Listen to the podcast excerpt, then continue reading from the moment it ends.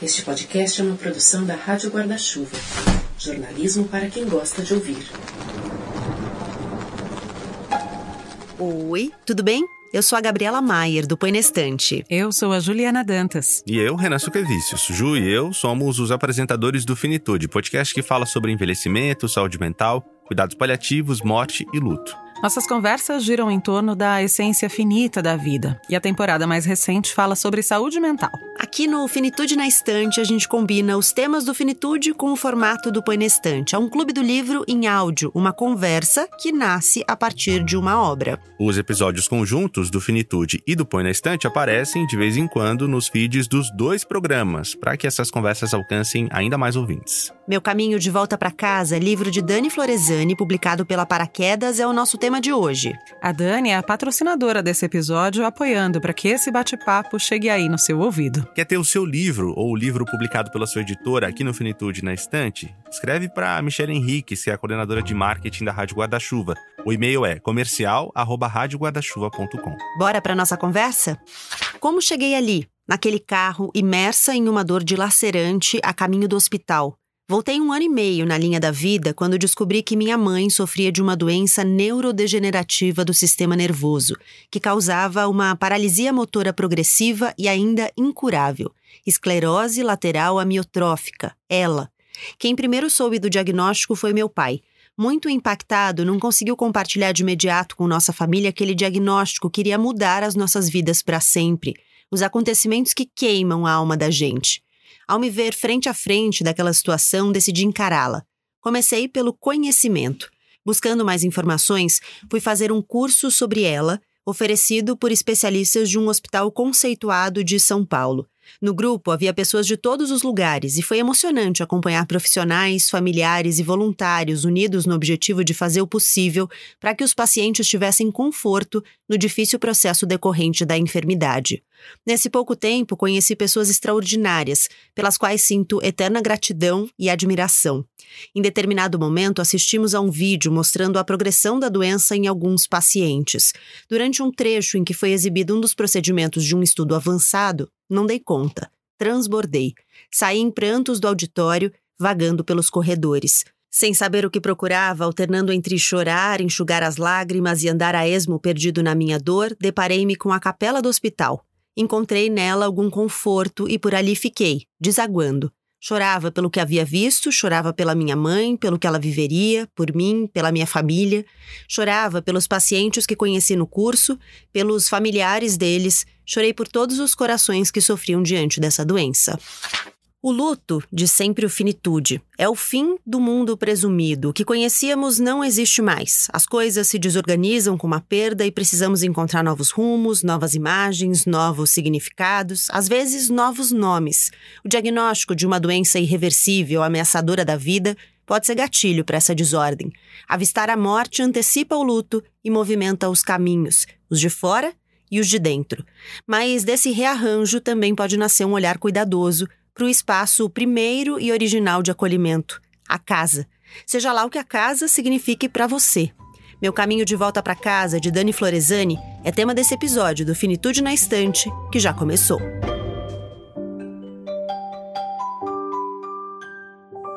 Bem-vinda, bem-vindo a mais um episódio do Finitude na Estante. Por aqui a gente se encontra para falar de livros que tratem dos temas recorrentes no Finitude. Eu, Gabriela Maier, a Juliana Dantas e o Renan Suquevicius estamos juntos mais uma vez para essa conversa. Um prazer ter vocês aqui, Ju, Renan, bem-vindos. Contem, por favor, para quem não os conhece ainda, quem são vocês. Eu sou o Renan, jornalista, podcaster, apresentador do Finitude, do Dissidentes, trabalho também na Rádio Band News FM e gosto bastante de ler também, eventualmente. Ju. Juliana Dantas, apresentadora do Finitude Podcast com o Renan. É importante dizer que nós três somos sócios da Rádio Guarda-Chuva, que é a primeira e única rede brasileira de podcasts exclusivamente jornalísticos. Somos três jornalistas e o Finitude na Estante é essa oportunidade que a gente tem de fazer um chamado cross dos nossos trabalhos. Muito bem. Eu, Gabriela, também sou jornalista, sou crítica literária, estou sempre no meio dos livros aí, imersa, falando deles, ouvindo sobre eles. Muito bom sempre falar sobre livros. E aqui, como a gente explicou, a gente fala sobre esses livros que estão rondando a nossa finitude. Eu quero começar perguntando para vocês como vocês viram esse retorno à casa da autora.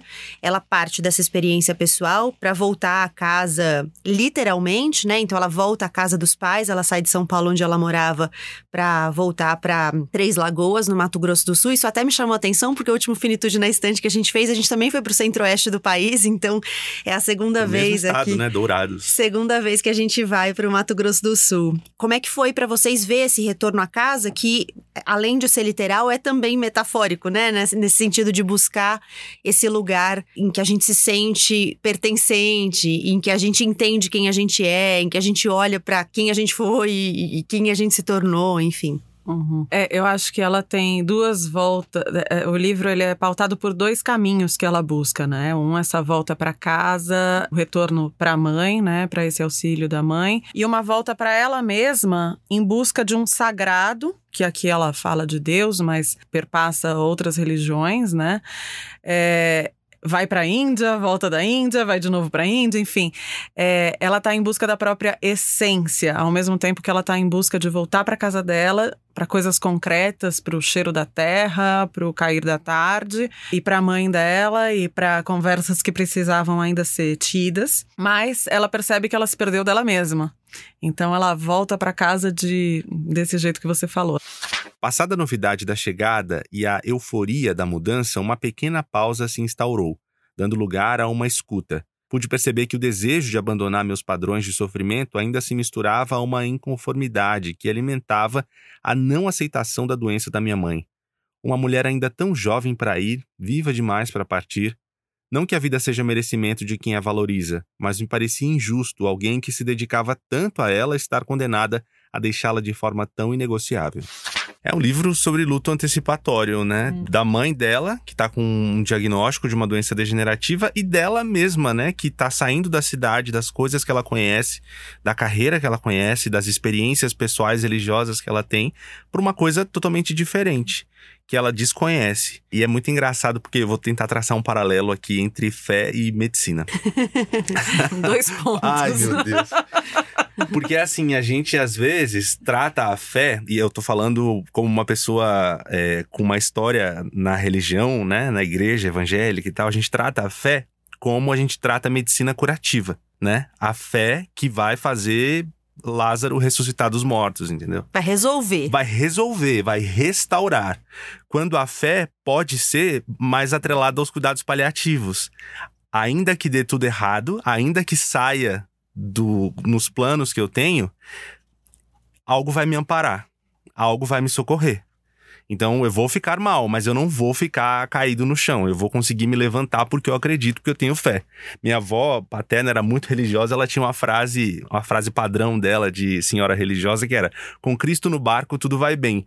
Não significa que estando Que o barco, no barco não vai virar. que não vai Mas- virar, que não vai ter tormenta, que não vai ter tempestade, mas aquela figura acolhedora e amparadora estará lá no barco junto. Acho que é um pouco essa essa virada de chave que ela vai tendo nesses processos, independentemente da religião, mas dessa fé em alguma coisa, em- na fé na medicina, a fé no amparo, ela vai encontrando. Foi excelente seu paralelo. Eu fiquei um pouco temerosa quando você É, falou, né? mas você se saiu muito bem. Quase veio o cancelamento, mas no final deu certo. Muito bem. Prometeu nada, entregou tudo. Eu acho que a coisa da espiritualidade é muito forte, né? Porque eu, eu, eu vejo essa coisa da busca de Deus e quem é Deus e essas conversas que ela tem com Deus e tal, mas eu acho que tem uma coisa da espiritualidade nos pequenos momentos que ela vai resgatando também, de uma conexão com ela mesma, com a família, com a casa. Ela conta, por exemplo, de um jardim que tem na casa e que o jardim era muito importante para a mãe e que ela viu que dava muito, sa- muita satisfação à mãe que ela todos os dias de manhã aguasse as plantas, aguasse o jardim, regasse ali e que para ela passou a ser um ritual importante porque além disso era uma conexão ali, né? Então ela ia descalça, pisava na grama, começava o dia meio que aterrando coisas ali. Então acho que a espiritualidade que ela vai narrar, ela tá nesses rituais mais explicitamente espirituais mesmo, né, de conexão com Deus, de conversas, desses retiros que ela vai fazer na Índia, mas também nessas pequenas coisas em que ela acaba se conectando com algo maior que ela, né? Em pleno desmoronamento, pedi uma ajuda genuína. Por favor, Deus, fala comigo. Não estou aguentando de dor, minha cabeça vai explodir. Vomitei e me arrastei até o banheiro. Eu ecoava, suplicava por ele, chorava, sentia dores terríveis, além da frustração por não ouvir nenhuma resposta. Quando não pude mais aguentar, me arrastei até o telefone e chamei uma amiga muito próxima de minha mãe. Precisava que alguém me levasse ao hospital. Ela veio, reuni todas as minhas forças para abrir a porta, depois caí novamente. Toquei seus pés e agradeci. Ela me acolheu e, com sua ajuda, eu entrei no elevador de joelhos, com um lenço cobrindo meus olhos. Sim, era essa a cena, um sacrifício. Estava atravessando todas as forças que se apresentavam como resistência e as dissolvendo, mesmo sem saber, nas águas que eu vertia. E eram tantas lágrimas como se estivessem sido guardadas por toda a vida, à espera do momento em que eu iria me render quando a gente começou a, a, a, conversa aqui, até na abertura, né, na, na, descrição do, do episódio, a gente fala sobre esse fim do, do mundo presumido, né? E tem algo que eu acho que ela faz muito bem, porque ela coloca, inclusive, explicitamente, que é essa coisa do da recomposição que você precisa fazer depois de uma perda, ou às vezes antes mesmo da perda, porque quando ela vai narrar algumas coisas, a mãe dela tá viva, mas tá passando por essa, essa doença e a doença vai paralisando, né? A característica dessa doença é que é, ela vai perdendo capacidade de, de movimentos musculares, então ela perde movimento de braços, pernas, até que a pessoa não consegue mais é, executar algumas funções básicas, inclusive respirar. É, e ela vai falar de. Aí sim, no momento em que a mãe de fato morre, de uma volta à normalidade, que ela começa a buscar uma volta à normalidade. Mas acho que uma questão que se impõe, e ela percebe isso, inclusive ela diz isso explicitamente, é qual normalidade? Porque a normalidade que ela conhecia não existe mais.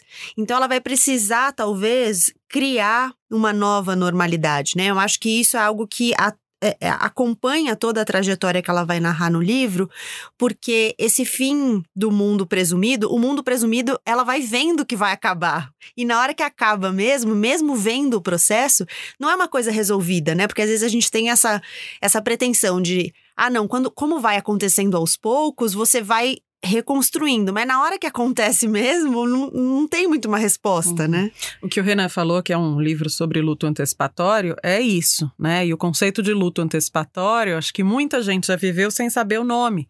Eu mesma vivi e eu chamava de luto em vida. Eu falava, nossa, eu já estou vivendo um luto em vida. Depois que eu fui estudar, fui me dedicar, aí eu entendi que é quando todos os sintomas de luto já estão ali, você já está convivendo com isso, e não só o familiar, como também o paciente, mesmo antes de uma morte concreta, porque um diagnóstico de uma doença grave já apresenta uma primeira morte. E o livro mostra muito como, do diagnóstico até a morte concreta, houve várias mortes. Houve um momento em que a mãe não caminhava mais, houve um momento em que a mãe não se comunicava mais, houve um momento em que ela não podia mais sentar para tomar café com as amigas. Então, existem várias mortes entre o diagnóstico e a morte concreta. E eu acho que quando a gente compreende isso, é, talvez a gente se permita mais viver tudo isso, né? E eu acho que ela, a Dani, ela conseguiu viver tudo isso. Ela teve várias baixas e vários colapsos, mas que eu acho que são inevitáveis diante de uma situação grave e doída, né? Como é a que ela atravessa aqui. E o Renan estava falando aí do, da fé. Eu lembrei de uma passagem do livro que ela fala: até que ponto não acreditar no inevitável é uma esperança e até que ponto é um delírio. Porque quem já conviveu com o processo de adoecimento e morte sabe que tem um momento em que não é mais que vai morrer, mas como esse processo vai se dar? Como vai ser essa morte? A preocupação maior era de morrer mal e não que ia morrer, né? Porque a situação já estava posta, não significava que ela tinha abandonado a fé, mas era uma fé que não passava pela cura. Era uma fé com o pé no chão. E aí eu estava procurando aqui uma frase da psicóloga Mariana Sarkis, que eu gosto muito, ela já falou com a gente num episódio do Finitude, chamado Como Lidar com a Comunicação de Más Notícias. Ela fala o seguinte: o papel é trabalhar esperanças alcançáveis e acolher esperanças inatingíveis. Então, não é errado que a gente deseje Um de milagre. repente que é, mas ao mesmo tempo é um pé no chão que fala, ok, mas esse é o caminho que está se delineando. Como é que a gente trabalha com o que está posto na mesa? E tem uma coisa que ela fala e que é muito comum nesses processos de adoecimento bastante severos, né? Quando você tá na figura do cuidador ou de uma pessoa próxima que está sendo cuidada com uma doença, que é um pouco uma sensação de alívio. Que ela fala disso depois da morte, que tem um pouco dessa sensação de alívio, que é quando a pessoa para de sofrer. E você para de sofrer vendo a pessoa sofrer. E isso é um negócio importante. Mas tem um outro aspecto interessante disso, da, da consciência da finitude, que é a partir do momento que a mãe recebe o diagnóstico, vem a consciência na cabeça dela de que minha mãe vai morrer. Mas mesmo sem um diagnóstico, a mãe dela vai morrer. né? Ela vai morrer. O pai dela, que quando a, a mãe morre, né? O pai tá na casa recém-operado e ele vai se despedir da no mulher. quarto, né? Vê o corpo da mulher e chora em cima do corpo da mulher. Ele é um- uma pessoa idosa, velha Finita. finita também. E a gente às vezes não tem essa consciência, né? Ela retrata em algumas, alguns capítulos, é, capítulos intitulados Conversa na Varanda. Tem a primeira, a segunda e a terceira. São conversas muito profundas. E elas podem. A gente pode ter essas, as nossas próprias conversas na varanda com as pessoas que a gente ama. Porque elas também vão passar, né? Então acho que às vezes a gente espera esse momento, ou diagnóstico, ou acidente, mas essas oportunidades estão aí o tempo todo, né? Da gente criar essas conexões, da gente fazer a nossa própria viagem para a Índia em busca da nossa conexão, seja a Índia que for, entendeu? Pode ser o litoral de São Paulo, pode ser, hum, sei lá, a, a casa dos nossos pais, voltar para o nosso bairro para fazer essa reconexão. Uhum. E, mas mesmo que essas conversas tenham ficado, entre aspas, para a última hora, eu achei todo o processo da Dani muito corajoso, porque tem gente que não faz essas conversas nem na Uhum. última hora. Né? E eu acho que só com essas conversas ela conseguiu honrar várias questões de dignidade da mãe, que talvez não importem para mim, mas que importavam para a mãe dela e não, às vezes não importavam para ela, mas importavam para a mãe dela, porque no frigir dos ovos, quando a pessoa de fato está num processo de terminalidade, a gente se desespera e às vezes fala, então vamos mudar de ideia, vamos entubar, vamos isso, vamos aquilo. E ela teve alguma serenidade de falar. Não é isso que ela quer. Ainda que pudesse ser o desejo da própria Dani, de prolongar a vida da mãe. Não era, né? Mas assim, ela olhou para aquilo e falou: Eu sei o que é substancial para ela. Para ela não faz sentido que aconteça desse ou daquele jeito. Só, só recuperando o trecho que eu falei quando ela fala do alívio, né? Que é quando a mãe morre e ela fala, eu não tinha como desejar que ela permanecesse. Isso seria um ato de egoísmo. Alívio e tristeza, aceitação e dor. Tudo ao mesmo tempo, coexistindo. E é bonita essa figura da coexistência, né? Que não precisa ser só uma coisa, uma entrega total para um lado nem para o outro. As coisas podem coexistir. E, e a, e a coisa do- das fases do luto, que a gente não fala da cronologia das fases do luto, que elas podem inclusive coexistir né? Você sentir tudo ao mesmo tempo, em diferentes momentos, ir e voltar. E não, uma acaba. Linha, não né? tem uma linha do tempo a ser seguida. Eu sempre me levantava bem cedo para pegar minha batuta junto com a troca de turno das enfermeiras por volta das seis da manhã. Logo cedo, elas acompanhavam minha mãe no seu ritual matutino. Abrir a persiana do quarto, fazer a higiene pessoal, deixar entrar luz. Depois, tomar café, banho e fisioterapia. Enquanto tudo isso acontecia, eu fazia minhas coisas, saía para comprar ou providenciar algo, me exercitava, mas acompanhava tudo sempre alerta, próximo ao celular. Depois do almoço, ficava apenas com ela. Nesse período, fazia de tudo para que ela ficasse feliz. Minha mãe sempre gostou muito de se cuidar e eu senti que proporcionar a ela esse carinho faria com que se sentisse bem. A cabeleireira, que a atendia há mais de 30 anos, se prontificou aí na nossa casa e isso passou a ser parte da rotina. Eu também encomendava com uma costureira roupas mais confortáveis, sem bolsos que prendessem na cadeira de rodas, mas que fossem também bonitas. Minha mãe sempre foi muito vaidosa. Perfume, talco, acessórios, tudo era escolhido por ela, e eu fazia com que seus pedidos fossem realizados. Era importante que ela se sentisse cuidada, tratada, digna, ou seja, a mulher que ela sempre foi e nunca deixaria de ser. Às vezes, especialmente nesse primeiro ano em que sua mobilidade não estava tão comprometida, algumas de suas amigas mais queridas apareciam para um café da tarde. Nessa ocasião, eu montava uma mesa ao seu estilo, do jeito que ela gostava.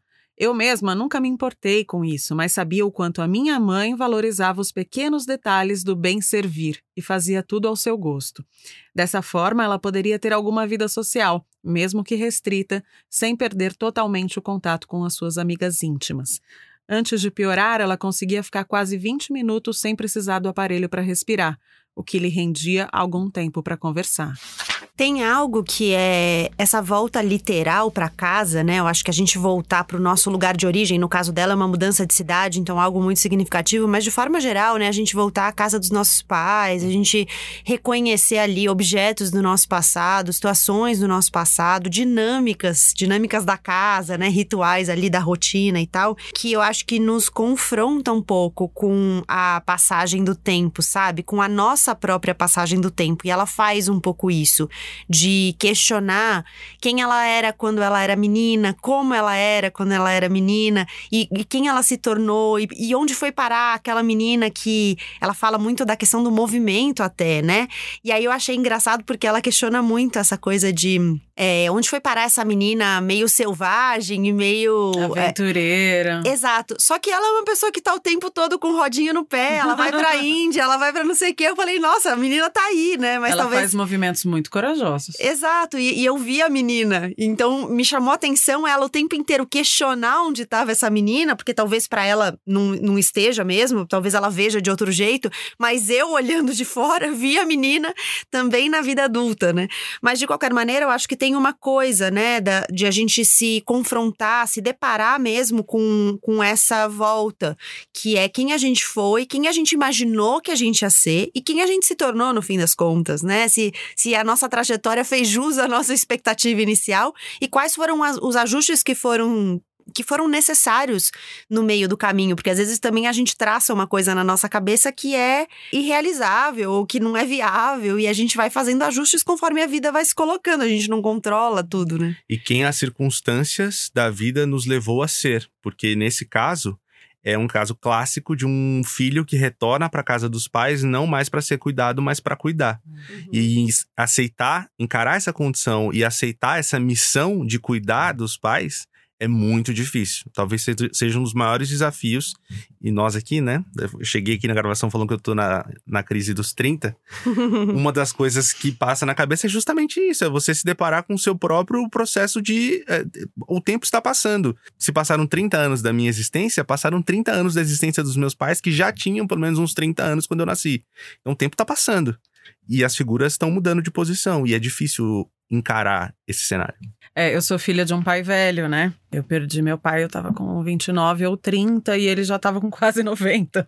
Então, é um processo que para cada pessoa chega num momento, né? E as, acho que às vezes também a gente espera né, alguns padrões, não, eu agora tô com tal idade, então meu pai, pode ser que a gente morra antes, né? Então, acho que sempre esse norte O caso aí... do Pelé, né, gente? A mãe dele tem 100 dele... anos. O filho morreu com 82 e ela continua viva. É, o, outro, outro ciclo, né? O ciclo inesperado, porque o que a gente espera é que é. a gente vai ver os nossos pais morrerem. Mas vocês falaram aí de ela cuidar da própria mãe, mas ela sempre se reconhece sendo cuidada pela mãe até o último momento, né? Que é aquela coisa de perder a referência e de, de alguém que tá abrindo as asas ali em cima de você para tomar conta de você. E a mãe dela é uma figura, assim, muito espirituosa, uma pessoa, pelo que ela relata, com uma tranquilidade nas certezas, é, uma tranquilidade nas incertezas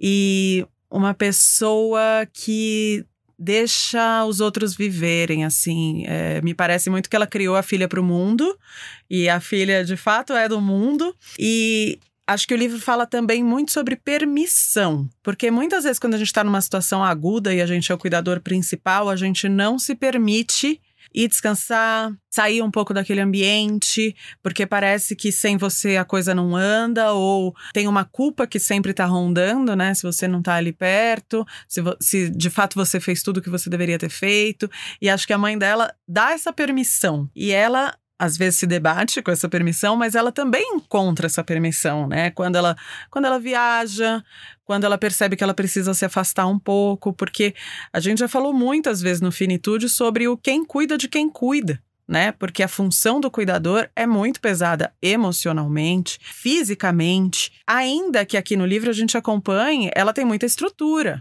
Você percebe que é uma pessoa que tem mais privilégios do que o, o grosso da população, digamos assim. É, né? ela descreve enfermeiras, até na casa, né? Na rotina Uhum. da casa, que tem um jardineiro, tem cozinha, tem uma governanta, ela fala em determinados momentos, ou seja, uma pessoa que a gente supõe que tem uma condição financeira de Sim. oferecer esses cuidados, né? Mas isso não torna nada menos pesado emocionalmente, Sim. fisicamente. Acho que é importante também a gente ver isso, né? Ah, você tem muitos privilégios. Com certeza. Mas que no caso deveriam ser direitos, né, de todos. Então, é uma pessoa que está atravessando talvez um momento mais difícil da vida dela e ela colapsa. Ela colapsa várias vezes, mas às vezes ela também olha e fala: eu tenho que me dar permissão de fazer tal movimento e tá tudo certo.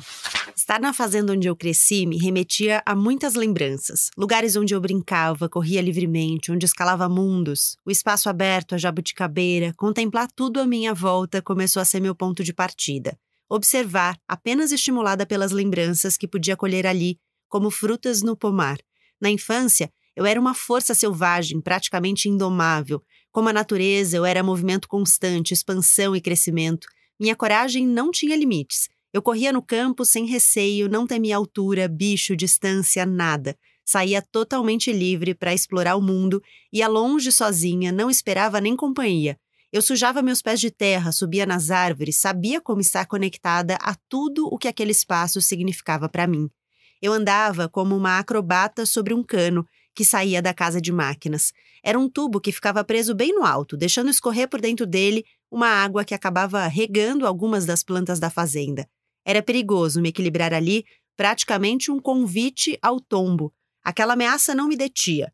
Mesmo caindo às vezes e até me ferindo, eu não desistia da aventura.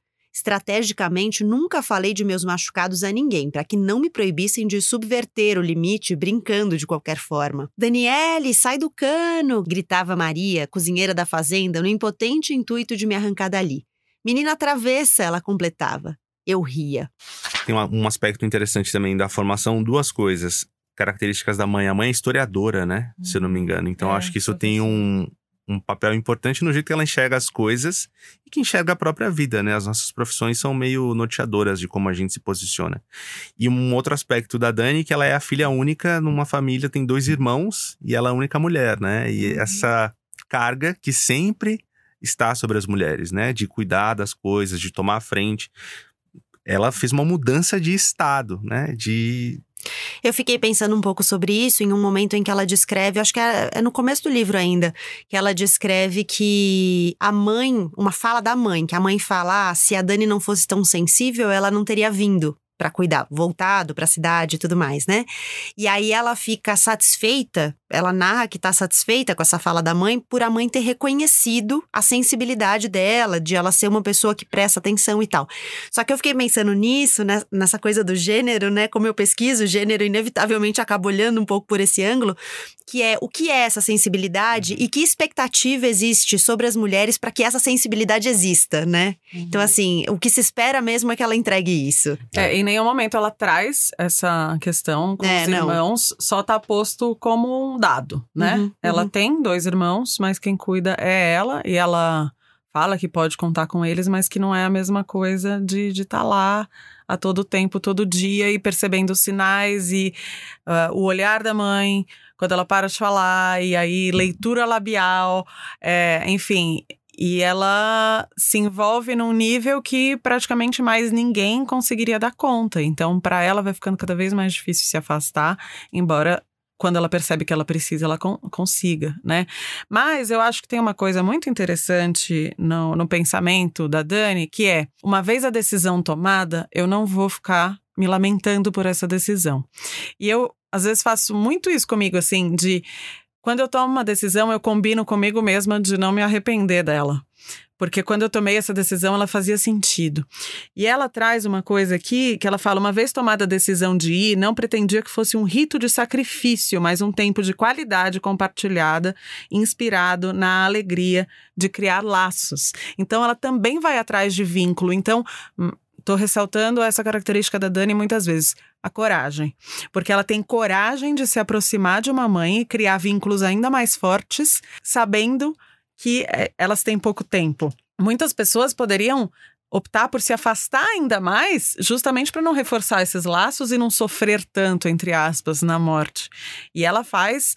É como se ela remasse contra a maré. Quando todo mundo foge de uma situação, ela. Não, tô dizendo que nesse caso as pessoas fugiram, né? Mas é uma situação de, de, pânico ali. Pegou fogo, você corre. Aí o bombeiro ele vai em direção ao fogo e o restante da população corre no, no sentido contrário. E eu acho que ela vai em direção ao incêndio, consciente, querendo e querendo reforçar laços, eu acho isso bem bonito. Assim. Tem algo que me chama atenção, me gerou uma reflexão, né, sobre o que a gente gera para dar conta emocionalmente nesses momentos difíceis, que é, em vários momentos, você citou sinais, Ju, em uma das suas falas, sinais da mãe, né, de olhares e tal.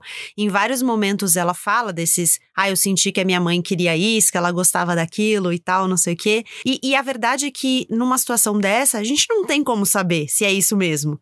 Se a pessoa quer isso, se ela realmente ficou satisfeita, se aquilo de fato fez sentido. Mas não importa no fim das contas, porque o que importa também é, é, é o que a gente está lendo daquela situação e o que a gente faz com aqueles sinais. então, ela, quando ela fala assim, ah, algumas situações pequenas, né, que ela descreve do dia a dia mesmo, que ela fala, ah, eu vi, eu vejo no olhar da minha mãe que essa situação traz muita satisfação para ela no momento em que a mãe já não consegue mais se comunicar. Eu fiquei pensando em vários momentos, será que é possível ver isso no olhar de uma pessoa?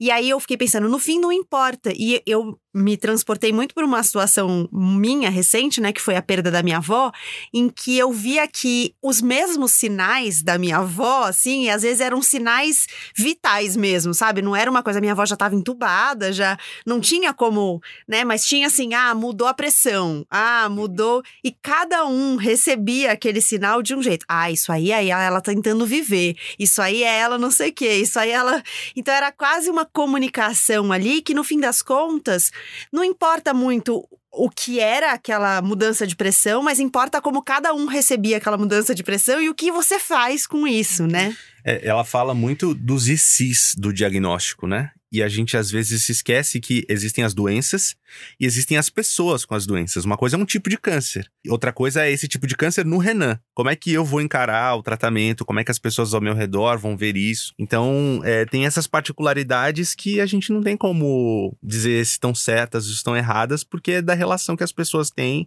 é do jeito que as pessoas enfrentam as coisas, enfrentam as doenças, as situações. Olha, mas pelo relacionamento aqui da Dani com a mãe dela, eu acho que sim, que ela sabia identificar os sinais Não, eu também acho. que o que parece é que elas têm muita afinidade, e, inclusive, como você disse, ela vai estreitando isso, né? Porque ela, ela narra vários momentos em que ela, ela até descreve. Ah, a partir disso a gente aumentou a conexão, a gente ficou mais próximo. Uhum. Que eu acho também que, como você falou, você se adapta à rotina da casa, é quase um relógio biológico e você consegue fazer uma transferência do que é, ah, quando a minha mãe estava conseguindo se comunicar, eu via que isso agradava e isso não agradava.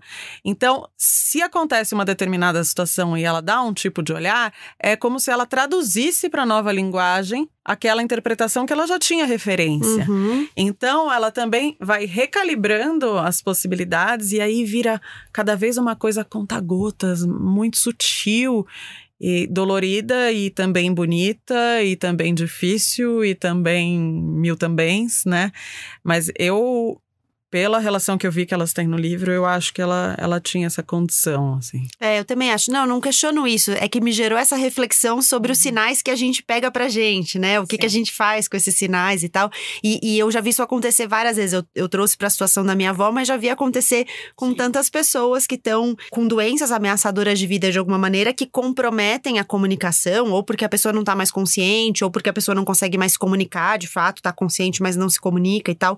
E isso é, acho que é legal de dizer, né? Porque ela fala o tempo todo, mesmo quando a mãe não se comunica mais, ela fala: eu vejo que ela, ela continua presente, ela Uhum. tá ela pensando, não tá perdeu sentindo. consciência, isso é importante. Exato. Quantas das histórias a gente já ouviu de alguém que morreu logo depois que uma outra pessoa veio se despedir, né? A pessoa É. veio visitar no hospital e aí a pessoa morre. E a gente lê como um sinal, né? É, ah, tava, tava esperando, esperando, pra, pra despedir. Sabe que meu pai morreu cinco minutos depois de meu marido chegar, né?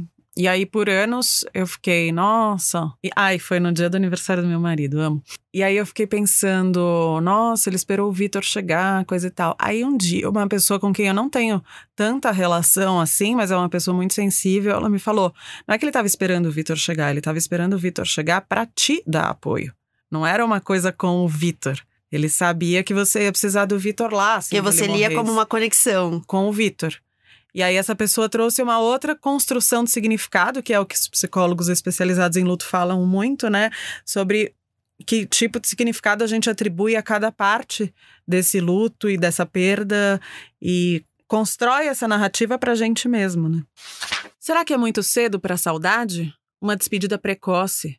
Será o medo de sentir sua ausência? Será que a saudade é um sentimento contínuo sobre a vida que passa a cada segundo que se foi? Sinto você já longe, sua presença física ainda é marcante, mas também dilacerante. Será Deus me dizendo para aceitar a finitude da vida e a infinitude do espírito? Sinto os dois misturados, como se a onda quebrasse fortemente e me desequilibrasse. Será que na próxima chego até a maré? Preciso de descanso, preciso do seu acolhimento, Deus. Mergulhar na sua infinitude, onde eu sinto sem compreender que não é muito cedo nem tarde. É agora. Bom, muito bom. Tá terminando mais um Finitude na Estante. Obrigada por nos ouvir até aqui. Segue a gente também nas redes sociais. O Põe na Estante é arroba Põe na Estante no Twitter e no Instagram. E fica de olho que tá nascendo um novo site do Põe na Estante. Em breve, eu tô sabendo agora,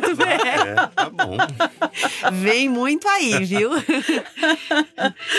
O Finitude tá no Instagram como Finitude Podcast e no Twitter como podcast Finitude. E você pode e deve se inscrever no canal do Finitude no YouTube. Nossa temporada mais recente sobre saúde mental tá toda lá, também em vídeo. Eu sou a Gabriela Maier, divido a produção, o roteiro e a edição do episódio com a Juliana Dantas e o Renan Suquevicius. O Renan também cuida da mixagem de som e faz a capa do episódio. A coordenação de marketing é da Michelle Henriques. Para entrar em contato com ela, inclusive, é só escrever para comercial@radioguardachuva.com e, quem sabe, seu livro pode estar aqui no Finitude na Estante, o livro da sua editora. Está falando sobre envelhecimento, saúde mental, cuidados paliativos, morte e luto, é aqui a nossa praia.